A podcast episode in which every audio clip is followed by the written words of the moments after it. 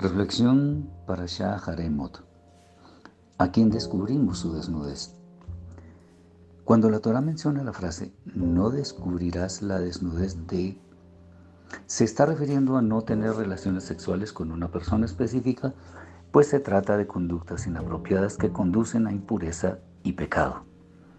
Las relaciones sexuales no permitidas siempre han sido un tema quizá controversial no porque los textos sagrados así lo consideren, sino porque el ser humano mismo se ha encargado, con su conducta pecaminosa, de desvirtuar lo que el Eterno ha expresado como su santa y perfecta voluntad. Lo bueno es bueno y lo malo es malo, independientemente de la forma como se quiera disfrazar esta verdad.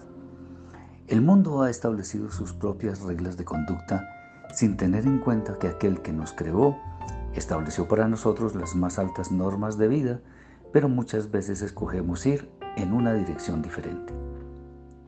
Lo anterior es claro para quienes todavía poseen el deseo de aferrarse a los principios éticos que aún mantienen a la actual sociedad viva.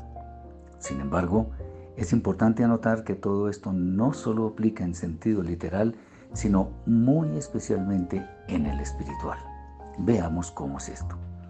Una persona cuando es puesta en ridículo por alguna falta que ha cometido se siente desnuda espiritualmente. Su alma no tiene cómo encontrar resguardo.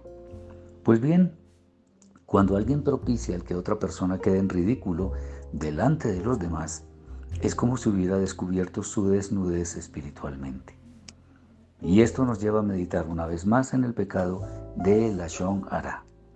Un chisme ocasiona que una persona pueda sentir su alma incompleta desnudez. Y esto es comparable al asesinato. Es bueno decir en este momento que, por ejemplo, no está prohibido descubrir la desnudez de la esposa, pero en el caso que estamos mencionando es aún más grave que todos los demás.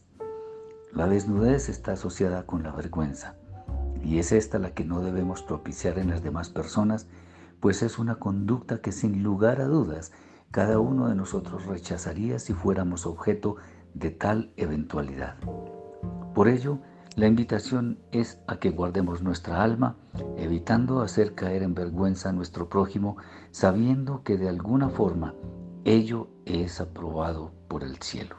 Shabbat Shalom.